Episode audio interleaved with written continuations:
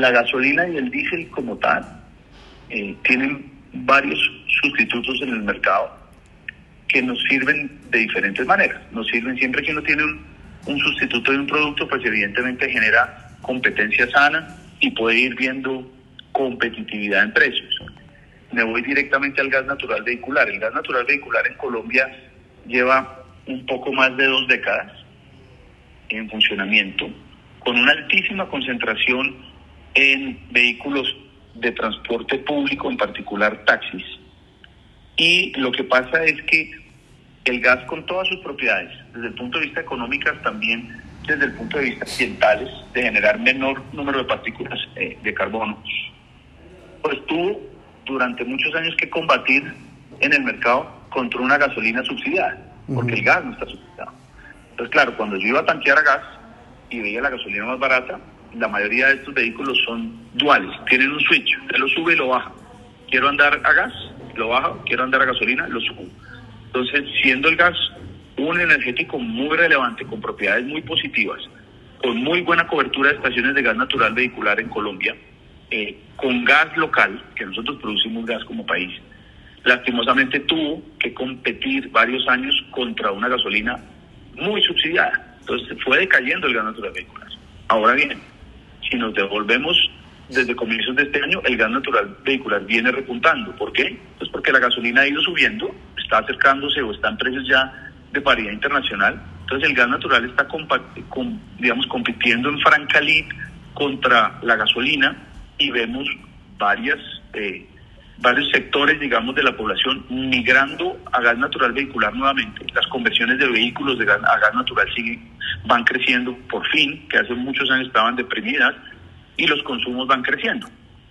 Y también, desde hace un par de años, nosotros lanzamos una iniciativa que se llama Corredores Verdes y es activar en las carreteras del país unas estaciones de carga de gas natural vehicular para transporte pesado. Porque para el dueño del transporte pesado, sin duda, el gas tiene un beneficio económico y también tiene un beneficio ambiental. Claro, si hoy nos comparamos contra el diésel, para volver a hacer la misma comparación que hice contra gasolina, hoy el diésel tiene un nivel de subsidio altísimo. Entonces, para quienes están en el transporte pesado en gas, pueden sentir algo de dolor gradual de que el diésel hubiese sido más barato y ellos están en gas, pero sabemos que viene un desmonte de subsidio del diésel. Entonces yo sí creo que en el gas natural vehicular tenemos una oportunidad interesante como país y creo que vamos a volver a ver un repunte de algo que veíamos hace una década atrás y era el sector de gas natural vehicular creciendo en el país, pero muy deprimido ahora. Me muevo a electromovilidad. Con la marca Voltex nuestra tenemos tres segmentos que creo que es importante diferenciar porque se comportan muy diferentes. El primero, el vehículo particular, la persona que tiene su carrito eléctrico y que busca básicamente cargar. ¿Por qué lo tiene? Por diferentes razones. Hoy un vehículo eléctrico es eh, bastante más costoso que un vehículo con un motor a combustión interna. Y el dueño de ese vehículo eléctrico lo que quiere, sin duda, es tener confiabilidad en la carga. Ellos lo llaman el rango de ansiedad. Y es hasta dónde puedo yo caminar o recorrer en términos de kilómetros para no poner en riesgo mi movilidad porque qué tal que no encuentre un cargador.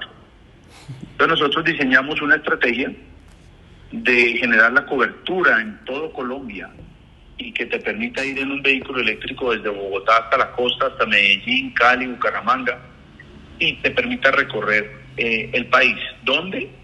En cargadores de Voltex que tenemos en nuestras estaciones de servicio, que la inmensa mayoría de ellas, por no decir todas, también tienen su tienda de conveniencia al toque y demás, que ahí puede parar la persona a cargar.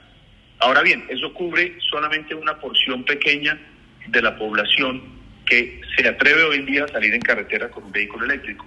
Dentro de las ciudades también venimos desplegando unos cargadores eléctricos, inclusive fuera de nuestras estaciones de servicio. Entonces ya encontramos en lugares de concentración como algunos eh, centros comerciales, eh, Malonca, por ejemplo, en Bogotá, donde vamos poniendo unos centros de carga que le permite a las personas eh, claramente tener acceso a, a, la carga eléctrica.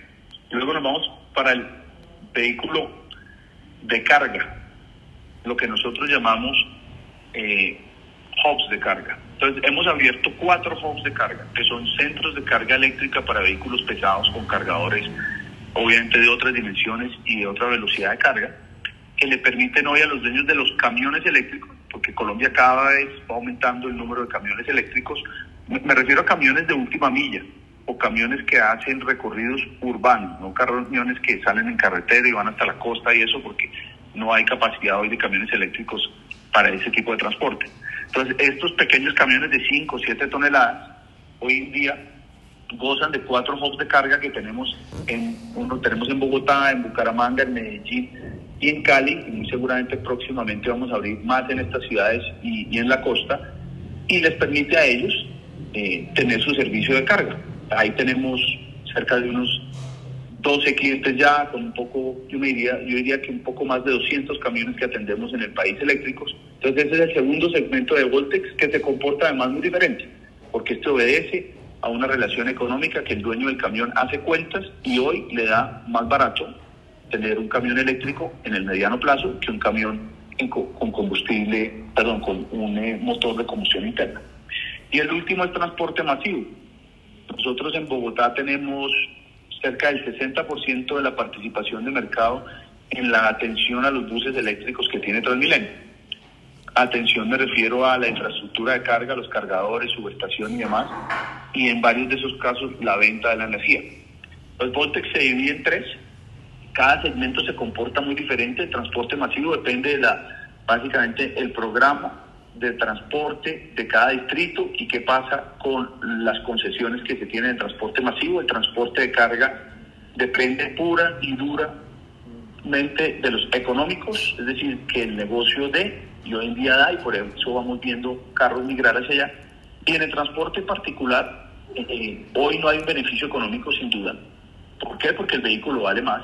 Pero si yo logro tener el vehículo por cerca de unos 7, 7 10 años, la cuenta sí me da porque la carga eléctrica de un vehículo vale sustancialmente menos para recorrer el mismo kilometraje que a gasolina, pero el vehículo cuesta mucho más.